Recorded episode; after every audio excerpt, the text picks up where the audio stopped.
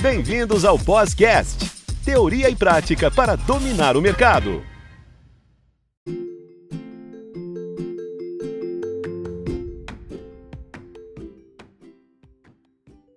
Olá, queridos alunos, bem-vindos ao Podcast, teoria e prática para dominar o mercado, sempre trazendo assuntos relevantes e contando com a participação dos nossos tutores. Meu nome é Ricardo e voltamos com a tutora Thaisa de Oliveira abordando o tema parada cardíaca. Seja bem-vinda, tutora Thaisa. Olá, Ricardo, muito obrigada. Bom, então é, nós vamos estar tá trazendo um pouquinho para vocês agora sobre parada cardíaca, só que voltada para o público leigo, tá? É, a gente pode chamar de primeiros socorros também. É, eu sei que o Ricardo preparou algumas perguntas para mim, então vamos lá, Ricardo. Perfeito, doutora Thaisa. Uh, como eu posso ter certeza que a pessoa está apresentando uma parada cardíaca? Ricardo, então assim, só lembrando mais uma vez que é, esse podcast é direcionado para o público leigo. Nós não estamos direcionando para o público de profissionais da saúde, certo? Então, como que um, um leigo ele consegue é, ter com certeza é, ter a certeza de que aquela pessoa está em parada cardíaca? Por dois passos, bem tranquilo, tá? Primeira coisa que ela precisa fazer é chamar essa pessoa. Então, toca no ombro dessa pessoa e fala em voz alta, né? Se for um homem ali, senhor, senhor, chama ele, bate no ombro dele, toca nos ombros forte, fala alto. Esse senhor, se ele tiver em parada cardíaca, ele não vai responder, ele vai estar inconsciente. Então, a primeira coisa é estar inconsciente, é um sinal de parada cardíaca. A segunda e última coisa que a pessoa vai é, vai estar tá observando, analisando, ela vai olhar na, na no tórax de, desse, de, dessa pessoa e vai observar se está tendo um movimento respiratório. Então, se a barriga está subindo e descendo, isso significa que ela está respirando. Se a barriga não sobe e desce, não faz aquele movimento de tórax, sabe, de respiração, isso significa que a pessoa não está respirando. Então, o segundo sinal de parada cardíaca que o leigo vai observar é quando a pessoa não está respirando. Então, vamos lá. Resumindo, chamo ela em voz alta, tocando no ombro, e a, e a pessoa não responde, ou seja, está inconsciente. Olho para o tórax dela e não vejo o movimento de respiração, ou seja, está em uma parada respiratória. Mas e daí? Eu não checo o pulso? Não leigo não checa pulso. Quem checa pulso aqui no pescoço, que é a artéria carótida que a gente fala, né? É o profissional de saúde. O leigo só vai é, analisar essas, essas duas coisas. Se tá inconsciente, se tá em parada respiratória. Não responde e não respira, eu posso dizer como uma leiga que muito provavelmente essa pessoa está em parada cardíaca e daí eu preciso entrar em ação. Perfeito. Então, eu já identifiquei então que a pessoa está com parada cardíaca, né? No caso, eu como leigo, né? O que eu devo fazer? Perfeito. Bom, só é, é, contextualizando um pouquinho que quando um leigo ele consegue é, reconhecer ali que é uma parada cardíaca e já começa imediatamente as manobras de, de reanimação cardiopulmonar, a chance dessa pessoa sobreviver é enorme. Sabe por quê, Ricardo? Porque os estudos mostram que a cada um minuto a mais que essa pessoa deixa de receber uma massagem cardíaca ali no coração, deixa de receber uma massagem, são 10% a menos de chance de sobrevida. Então pensa, se eu chamo o SAMU e o SAMU demora 10 minutos para chegar e eu não faço massagem no tórax, não, não faço compressão torácica nesse paciente, nessa pessoa, qual a chance dele sobreviver? É zero. Não existe chance dele sobreviver. Porque a cada um minuto a mais que você não, que você, que você não, que ele não receber uma massagem cardíaca, são 10% a menos de chance de sobrevida. Por isso que as pessoas que sofrem parada cardíaca fora do hospital no Brasil, assim, tem uma chance muito pequena, ela, poucos sobrevivem. tá? Por quê? Porque a gente precisa preparar essa população para atender essas vítimas de parada cardíaca. E você, como leigo, pode e deve fazer muitas coisas, né? O que, por exemplo? A primeira coisa é, se não responde, não respira, é uma parada, peço para alguém ligar para 192 ou 193, 192 é o SAMU, 193 é o Corpo de Bombeiros. Enquanto eles se deslocam, você vai começar a massagem cardíaca, tá? Então, o que, que a gente pode fazer como leigo? Massagem cardíaca. Eu não vou fazer respiração boca a boca, porque não é mais indicado, ainda mais agora com Covid. A gente não, não, não faz respiração boca a boca, isso não existe mais. Eu não vou ter um desfibrilador ali ao, ao à minha disposição. Então, o que eu posso fazer?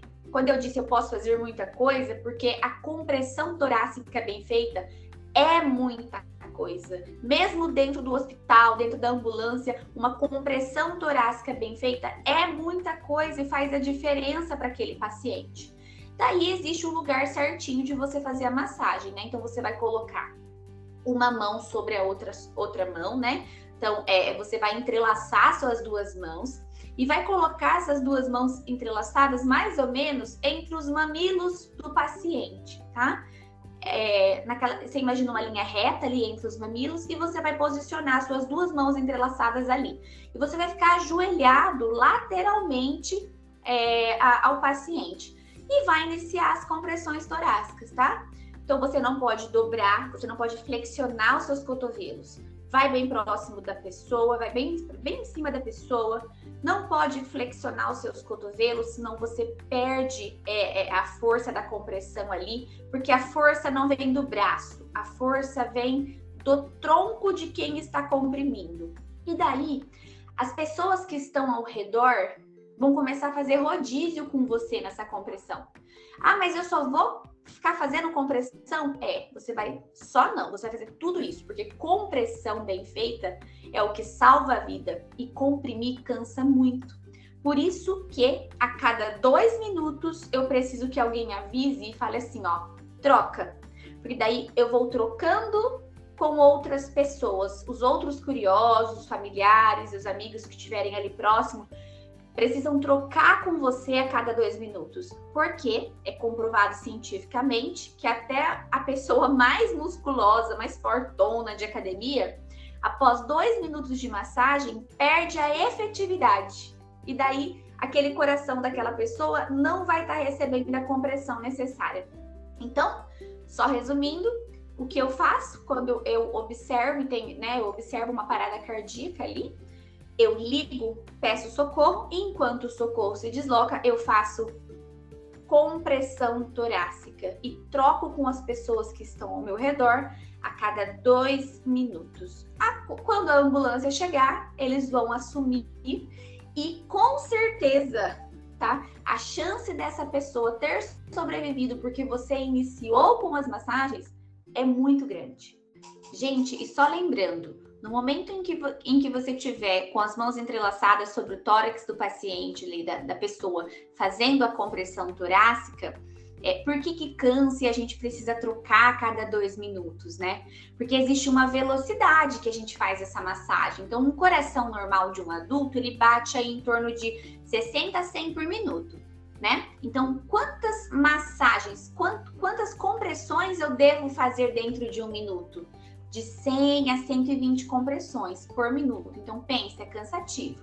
Além da gente ter que comprimir assim mais rápido, né, de 100 a 120 por minuto, que fica, um, fica um, um ritmo acelerado, eu tenho que tentar é, comprimir numa profundidade de mais ou menos 5 ou 6 centímetros, para que eu consiga alcançar de fato, né, é, esse coração e eu consiga fazer a compressão dele. Porque pensa, quando eu afundo o tórax, eu comprimo esse coração. E quando eu, eu, eu, eu solto, eu, eu puxo a mão para cima, eu relaxo esse coração. E eu preciso fazer nessa frequência de 100 a 120 por minuto, porque é como se eu estivesse bombeando esse coração, né? De 100 a 120 minutos, 100 a 120 batimentos por minuto, como um coração bate mesmo, é, normalmente. Doutora Thaisa, e por acaso o coração da pessoa ainda estiver batendo e eu começar a fazer a massagem cardíaca, isso poderá prejudicar? E cara, essa pergunta é ótima e já me fizeram assim várias vezes, tá? É, e por que surgiu essa dúvida? Porque lá na primeira questão, quando você me perguntou quando, como eu posso ter certeza que uma pessoa está em parada cardíaca, e eu te respondi que o leigo ele apenas é, verifica se a, a, pessoa está inconsciente e se ela não respira e não checa pulso. Mas e daí? Se ela tiver pulso, eu vou começar a massagear mesmo assim esse coração que ainda está batendo? Então, assim, vamos raciocinar juntos, né? É muito, muito tranquilo esse raciocínio. Se o meu coração, se o meu pulmão é, não está mais fazendo troca gasosa, o paciente, ele, o paciente, a pessoa não está mais respirando, sem oxigênio um coração não funciona, certo? Então, se ainda tiver batimento cardíaco em um paciente que não está respirando, esse coração está batendo muito fraquinho. Então, não, não, não tem problema nenhum. Se a pessoa não responde e a pessoa não respira, não precisa ter medo nenhum. Mão no tórax e se embora fazer uma compressão torácica bem feita para salvar essa pessoa. Bom, então eu falei aqui um pouquinho para vocês sobre os primeiros socorros é, ao presenciar uma pessoa vítima de parada cardíaca. E agora eu deixo uma pergunta para vocês. Se por acaso essa pessoa que está inconsciente, mas ela respira normalmente, então ela pode estar desmaiada, certo? Não em parada cardíaca, e sim desmaiada. Você sabe como agir diante de um desmaio? Não? Então confira o próximo podcast que nós vamos explicar para você.